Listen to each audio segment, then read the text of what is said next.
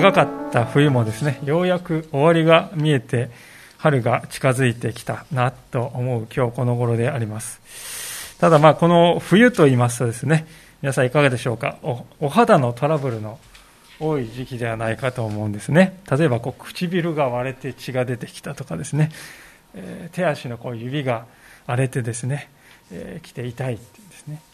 まあ、空気がとにかく乾燥しておりますので、乾燥肌で、悩まされるという方も多いんではないかと思うんですね。で、そんな時ですね、誰もが、まあ、一度は使ったことがあるであろう薬がですね、えー、こちらであります。はい。メンタームですね。はい。で、このメンタームをですね、えー、作っている会社は、まあ、ここに思いっきり書いてあるんですけれども、近江兄弟社というですね、会社であります。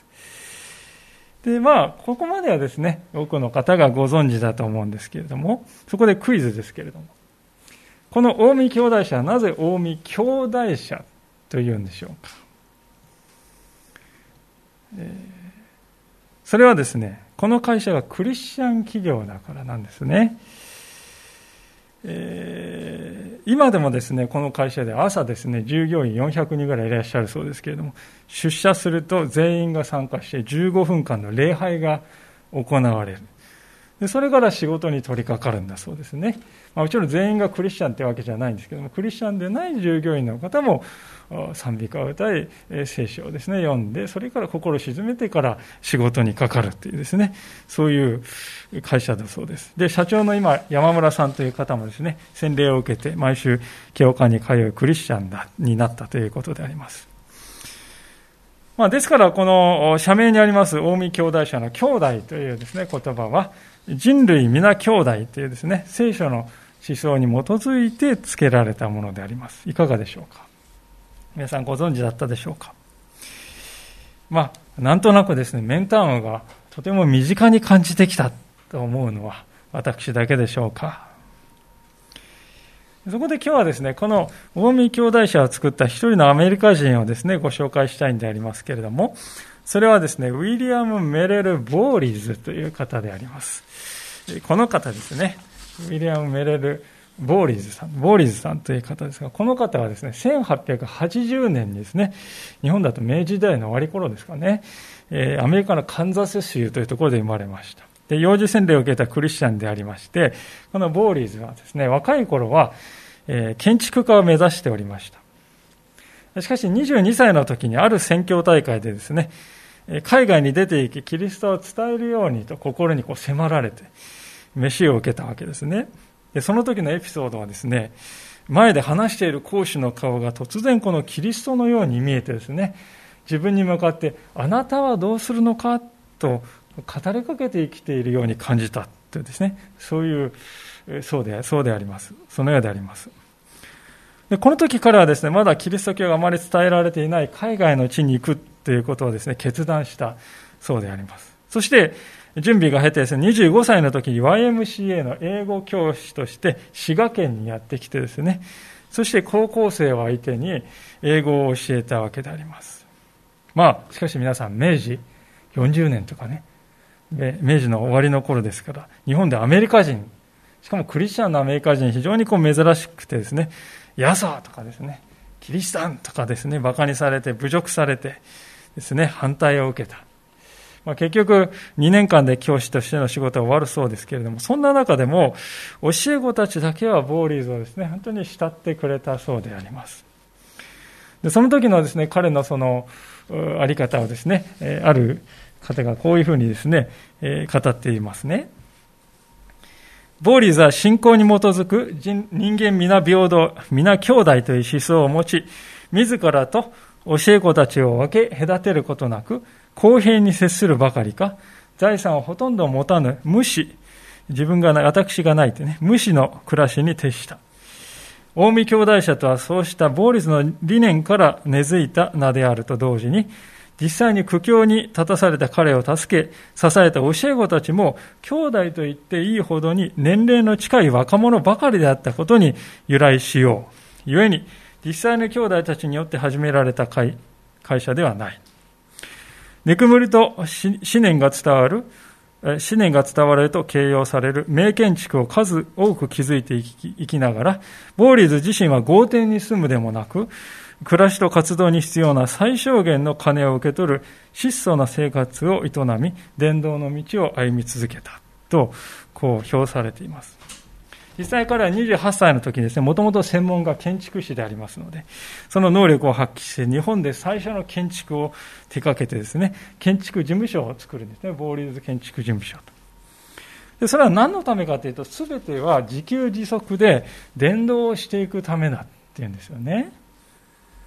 で以来ですね、ボーリズが日本で手掛けた建築っていうのは800棟以上にも上りまして、現在でもですね、数多く残っていまして、重要文化財として愛されているんですよね。例えば、まあ、これなどは、えー、関西学院大学のですね、えー、行動の写真ですけれども、今、あの、村井新平君がですね、学んでいる関西学院というですね、兵庫県にありますかね、そこの写真でありますけど、こういうですね、アメリカモダニズムのですね、建築、今、重要文化財になっているですね、建築がたくさんですね、日本に残っており。ボーリーズ建築としてですね、知られているんですね。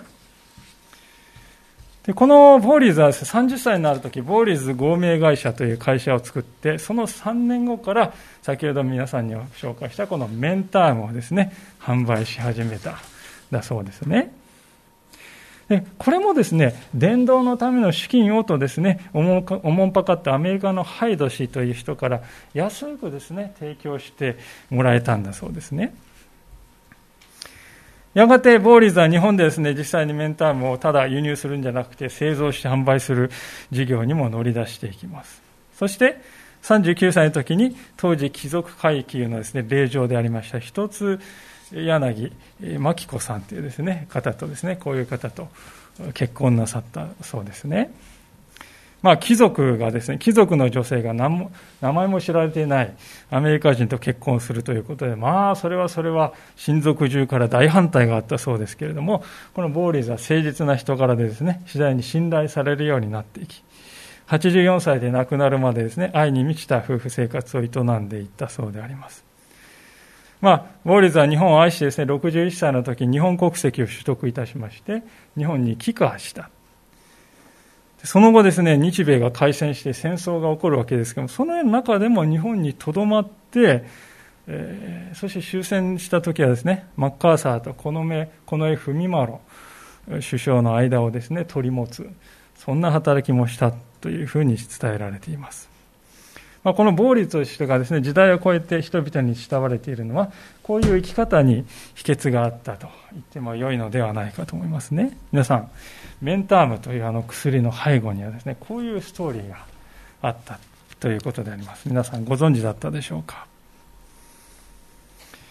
まあ、このようにまさに兄弟愛にですね、生きたボーリズでありましたけれども、その彼が何度も読んだであろう聖書の箇所が、今日皆さんとご一緒に開いております、このローマ書の12章の10節でありますが、もう一度声に出してですね、ご一緒に読んでみたいと思うんです。皆さんでご一緒にですね、この12章、10節読みたいと思います。3、はい。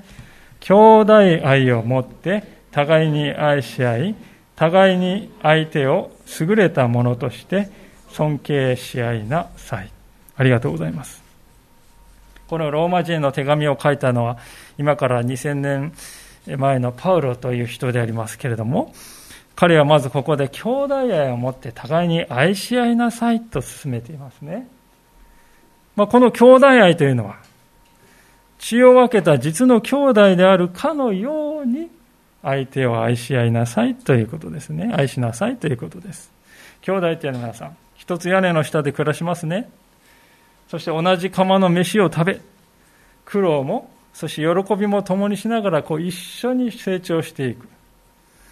兄弟関係というのはですから切ったり貼ったりですね、あるいは決して失われることのない生きている限り続く友情関係、それが兄弟であるということの本質でありまして、素晴らしい恵みだなとこう思うわけであります。我が家には4人の女の子がおりますけれども、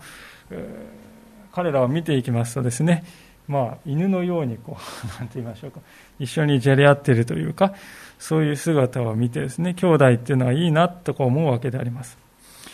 私自身あの元は3人兄弟でありまして、一番上の姉姉はですね、幼い頃に亡くしましたので、実はあの妹と2人兄弟なんですけれども、まあ、妹も私もお互い中年と呼ばれる年齢になりましてですね、子育てに奔走している姿を、互いの姿を見ながら、まあ、距離はですね、神奈川県ですので離れているんですけれども、まあ、兄弟がいるということは本当に大きな恵みだなというふうに思うわけであります。そこでパウロは私たちにお互いをですね、私たちはお互いをそのような兄弟であるかのような、そういう存在として愛しなさいと促すのであります。なるほど、それができたならば、どんなにか私たちの人間関係、私たちの人生は素晴らしいものとなるだろうかとこう思うわけですね。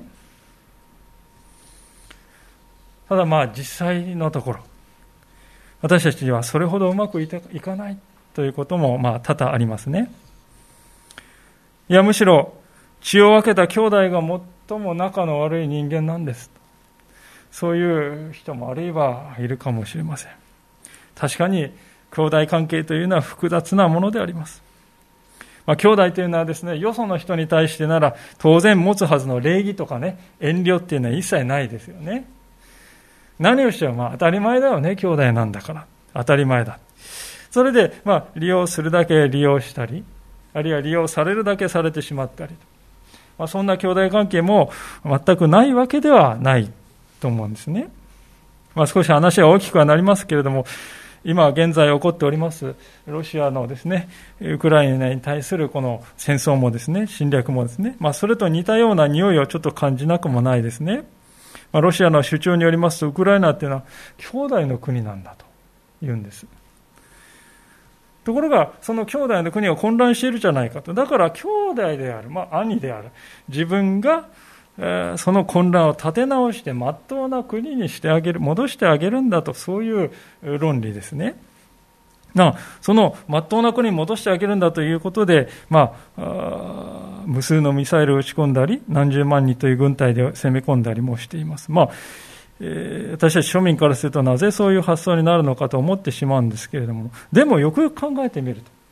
私たちの身の回りでもですね、こういうこう上から目線で、誤りを正してやろうというそういう態度で接してくる兄弟が実はたくさんいるのではないだろうかと思いますね。それゆえに苦しんでいる人が絶えないように思います。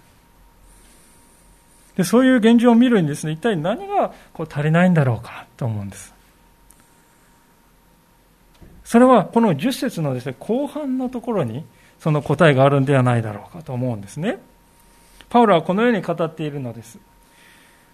互いに相手を優れたものとして尊敬し合いなさいって言うんですよね。これだなと思いませんか、皆さん？そうなんですね。兄弟関係がうまくいかないときはですね、このことができていないからなんですね。この人は私よりも勝っているな。この人には私にはないものがあるな。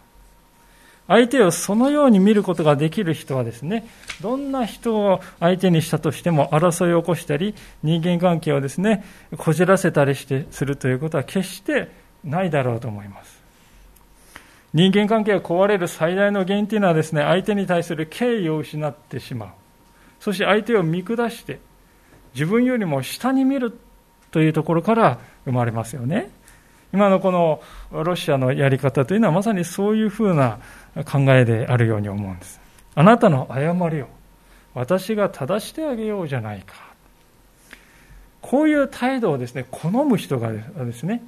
地球上には一人もいないですよね。私は正されたいです。なんて思っている人はですね、誰もいないのであります。むしろ私たち人間は一人の人として尊重されたい。価値ある存在として尊敬されたい。大切にされ、そして愛されたいと望んでいますね。どうしたらそれができるのか、その秘訣はここにあるように、相手を優れたものとして尊敬することだと聖書は言うんであります。なるほど。でもね、実際にはそれが難しいんですよね、とこう感じる方もいらっしゃるかと思うんですね。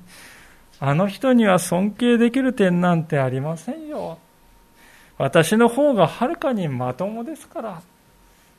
そういうふうに感じてしまうわけです。でもね、皆さん、ここでパウロがしているのはですね、そういう人と比較しての優劣の話をしているんではないということなんですね。実はこのパウロの12、あ、ごめんなさい、パウロはこのローマの12章で人々をですね、人間の体のそれぞれのこの臓器に例えていますね。この1ページ前の12章の4節というところで書いてあるんですけれども、一人一人は人間の体の臓器のようなものだと。ある人は心臓、ある人は肺、ある人は胃というふうにですね、それぞれを人間の体の臓器に例えます。で、皆さん当たり前のことですけれども、人間の体の臓器にね、それぞれ優劣ってありますか？ないですよね。心臓の方が肺よりも優れている。それはありえないことであります。肺も心臓も胃もですね、どれも欠かすことはできない。なくなったらですね、生きていけない。そういう臓器ですよね。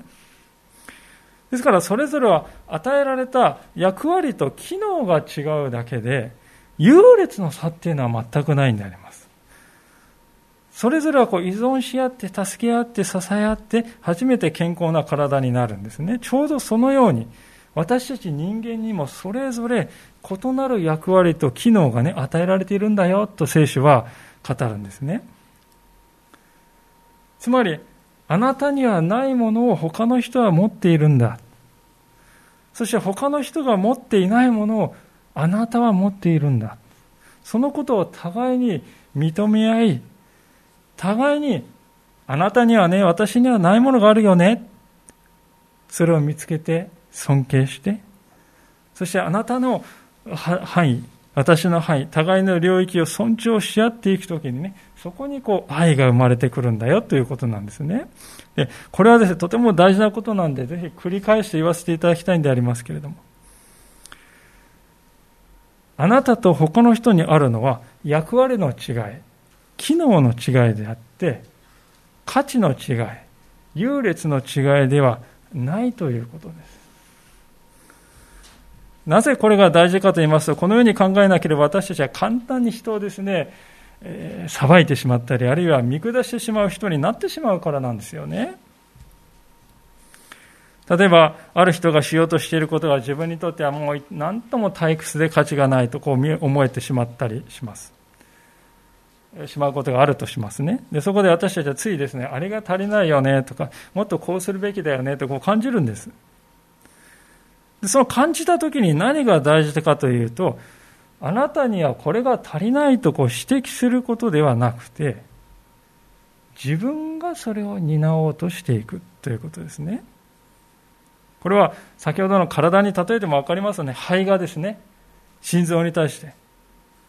あなた、もっと二酸化炭素を酸素に変える働きをすべきじゃないですか。そう、どれだけ指摘されてもですね、指摘してもそれ、皆さん、無意味ですよね。肺が心臓に対してあなた二酸化炭素はもっと酸素に変える働きできてないじゃないですか。これは無意味であります。反対に心臓が言い返して、何を？お前はちっとも血液を送り出してないじゃないか。こっちは汗水流して24時間365日動き続けているんだ。いくら言ってもね、無意味なことであります。お互い自分にはあるけど、相手にはないものをですね、ぶつけ合って、平行線のままですね。こういう関係になってしまうと皆さん悲劇です。ですから、正しくはですね、私には、あの人にはないこういう働きが与えられているな。だから私はこれを一生懸命やればいいんじゃないか。同じように、あの人には私にはできない、あの人の働きがあるよな。だからそれを尊重して応援してサポートしていけばいいじゃないか。そう考えることですね。そういうふうになっていくときに、その関係っていうのは、麗しいものになるということですよね。でそういうですね、考え方が可能になるのはですね、すべての人は神様の下で平等であるというですね、まさにこの近江兄弟者の理念、法律の理念、この考えがあるから、あるからこそ言えることだと言えるでしょうね。先日、私の娘の幼稚園ですね、保護者へのアンケート調査っていうのが行われて、帰ってきたんですね。で、いろいろこうアンケート並んでるんですけど、最後に自由記入欄っていうのがありましてね、そこにある人がこういうことを書いてらっしゃって、印象的なことでしたけども、まあ、趣旨をまとめるとこういう内容です。子供たちはこれから成長して社会に出ると、上司や上役といった上に立つ人に出会います。そうした人たちに仕えるためには、神様が全ての人の上にいると思えることがとても大事なことなんだと思いますってね、書いてらっしゃった保護者の方がいましたね。あ、本当にそうだなと思いました。人々を作り、この世界を作り、今に至るまでそれを守り支え、慈しんでくださる偉大な神様がおられるんだと。そう信じることができるからですね。その瞬間に悟るんです。ああ、私ってちっぽけな存在だよな。それなのにどうしてこんなに高ぶってしまったんだろう。神様の目から見たら私もあの人も同じなのに、どうしてこんなに人と比べてしまうんだろうと。そうなんですね、皆さん。私たちが上をこう見上げるとですね、雄大なこの空の大きさが目に入ります。しかし下を見るとですねアリンコのような小さいものばかり目についてしまいますそれと同じですよね。私はあの登山が好きでよく山登りをするんですけれども頂上からですね、えー、自分の住んでいるところをですねこう土地を見回す見渡すとですね、まあ、ミニチュアのおもちゃのようですよね。米粒のように小さい家々が。でその時にですね、ああ、自分って小さいんだなっていう自分の小ささがよくわかります。ですから、私は山が好きなんだと思うんですね。皆さんはいかがでしょうか？私たちは横の人を見て、どんぐりの背比べにアクセクしてしまいます。そのような人生よりも神様を見上げる。そして自分は小さいんだなということを知り、それを認めていく。そうするとですね、自分にあって相手にはないものにですねばかり目を留めるんじゃなくてね相手にはあって自分にはないものに気づかされていきます。でそこからですねあああの人ってすごいな。そういう敬意が生まれてくるんであります。このボーリーズのですね志を受け継いで設立された近江兄弟社はですね、えー、大切にしている社訓っていうのがあるんです。そうですね。それはですね、三方よしというえ、言葉、もともとは近江商人のですね、ところから生まれてきたようですけど、三方よしという思想で。つまり、売り方よし、買い方よし、そして世間よしっていうですね、この三者のですね、すべてが良くなるっていうことを目指して事業をするんだっていうことですね。まあ、売り方よし、あとは知らないっていう人がね、多いんじゃないかと。でも売り方よし、買う人もよし、そして世間もよし、三方よしを目指していこうじゃないかということですね。実際この今の社長さんがインタビューですね、こんなことを語っておられるのを見ましたね。私たちは収益を得ることのみを目的としません。社会にご奉仕するための事業であって、ものづくりをしてそれを売って会社会社が存続しています。収益を得ることのみを目的にしません。社会にご奉仕するための事業であると。つまり、事業のための事業。収益のための収益ではなくて、社会にご奉仕するためにやっている事業なんだとこう言うんですよね。会社がやっていること自体、それ自体が自己目的化していない。そうではなくて、私たちの目的、目的、目標は別にあります。それを実現するために私たちは事業をしているんですとね。そういうふうに考えているんですね。その私たちの目的目標っていうのはですね、つまり社会に使えるということです。私たちが皆さん、生きがいとか、やりがいを感じながら生きていくためにはね、この社会に仕えていくという感覚がどうしても必要なんではないかと、私は思います。現代の社会はですね、あらゆるものが自己目的化してしまっているんではないかと思いますね。仕事のための仕事。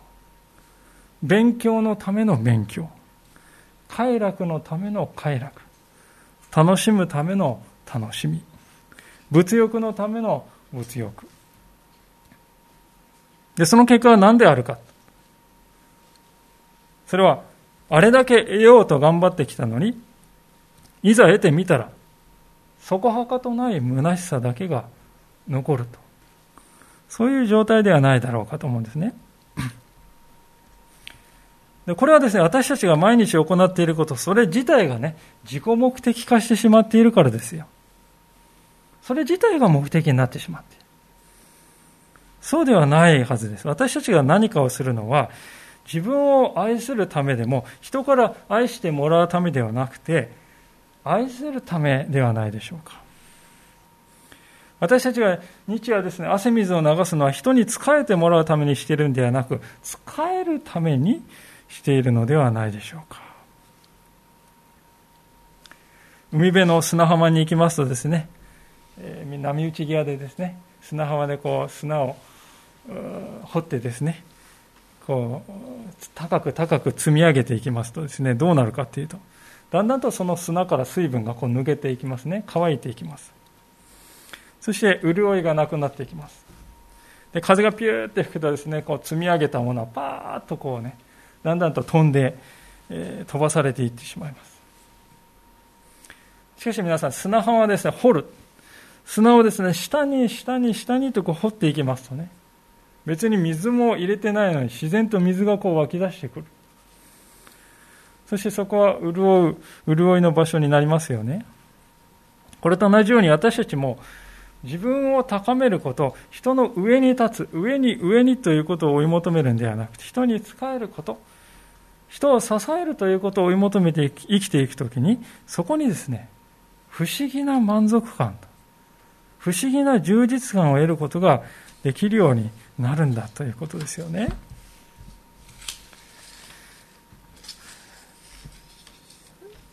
今日の冒頭でご紹介しましたように、ボーリズという人は多彩な人でありましたね。建築家としての名声は日本でも揺るぎないものになっていると思います。で、彼がですね、礎を築いた近江兄弟子は今も私たちの肌をですね、潤してくれています。しかし、そういう事業を行うことが彼の目的ではなかったんです。彼の目的はいつも日本の人々にキリストを述べ伝えることだ。そして要素を負った人々を助けることだと、そう考えていました。ある時彼の設計事務所でですね、仏教徒であった青年がですね、改心してクリスチャンになって、そして事務所で働くようになったんだそうですけど、その青年がですね、結核にかかって重体になったんだそうです。でそのことにですね、本当にこう心を痛め衝撃を受けたボーリズはですね、何をしたかというと、療養院を作ろうと。彼のような結核患者がですね安らげる場所を作ろうとして療養院を作りそれが今ボーリズ記念病院として残っているんだそうですねでそういう働きの基盤を作るために私は事業をする。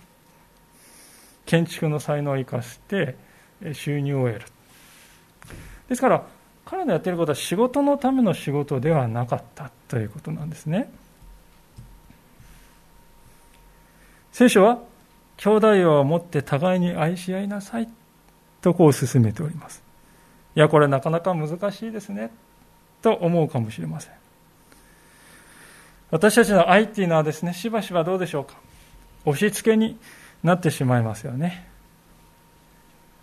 兄弟愛という偽りのスローガンのもとに始まってしまったですね、現在起こっている戦争を見てもですね、本当に人間の語るこの愛っていうのは難しいな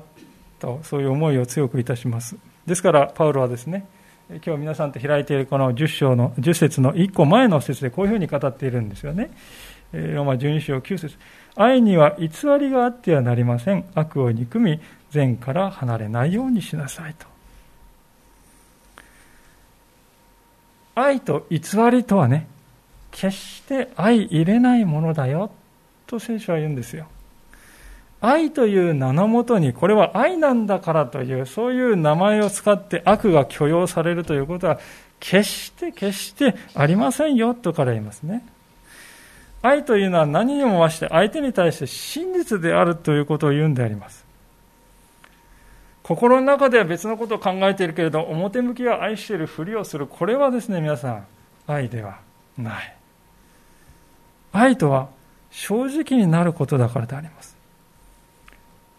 なぜ愛とは正直になることだ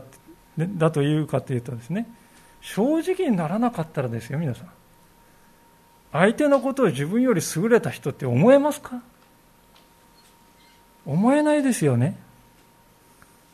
自分のありのままの姿を見つめて、相手のありのままの姿を見つめる。色眼鏡で見てたかもしれない。それはもう話してですね、え曇りのない目で見つめる。そこからしか愛って生まれないですよね。イエス・キリストが示された愛というのはまさにそのようなものではなかったかと思うんです。イエス様はですね、一番弟子であったペテロという人が自分のことをこう3回も裏切ると。あらかじめ知っておられた。で、それをですね、ペトロに言うんですよ。あなたはね、これから3回私を知らないって言いますよ。とえー、イエス様これ別に黙っててもよかったんじゃないですか？って思いますよね。案の定はそう言われたペテロは反発するんですよね。そんなことないです。私は死んだってあなたについていきますからって。単価を切ります。ところが、その彼の強がりっていうのはわずか数時間しか持たなかったんですね。夜が明ける頃、イエス様の言葉通りに彼は裏切ってしまった。そこでしかし彼は思い出したんです。イエス様が言われた言葉を。あなたは立ち直ったら他の弟子たちを力づけてやりなさい。ああ、そう言っておられたよな。そのイエス様の言葉を思い出したんですよ、彼は。立ち直ったら、あなたは立ち直ったらって言ったじゃないかと。立ち直ることができるんだなってペテロは思ったでしょう。でそこから彼のです、ね、新しい人生っていうのが始まっていきました。皆さん、イエス様という方は、ペテロの弱さ、問題点、ね、あるいは強さ、すべてを知って、正面からそこに向き合った上で、彼を愛してくださったということです。愛という名のもとに偽りや本音を隠したですね腹の探り合いということはイエス様にはなかったんですよね。真実に向き合っていくということです。いかがでしょうか？私たちに必要な兄弟愛がどのようなものか。今日のお話を通しうっすらとでも見えてきたならば幸いであります。今日ここにおられる方々あるいはこのお話を聞いてくださっている方々の中には愛に植え乾いている。そういう方がおられるかもしれません。私は愛に乾いているんです。そういう方はですね自分を低くして人々に仕える人々に、えー、仕える人になっていただければと思うんです。低くなると。そこに愛の恵みの泉が流れ込んでいくんですよね。絶えることなく恵みの水がですね低くなったあなたに流れ込んでくる。あるいは反対にですね今日ここにあるいはこのお話を聞いている方々の中に私は人の上に立ちたいと思っていた。そういう方はおられるでしょうか。そういう方はですね上に立って人を見下ろそうとするのではなく人に恵みの水を惜しみなく注ぐ川になっていただければと思います。結局水っていうのは高いところと低いところがないと流れないんですよね。ですから高みを高みを目指すということそれ自体が悪いわけではない。しかしそれを人を見下すために見下ろすためにするのではなくその高さというものをね人に恵みを与えるための力として用いていくということです今日、この聖書の言葉に思いを潜めるお一人お一人が、今日からですね、その大切な一歩を始めることができますように、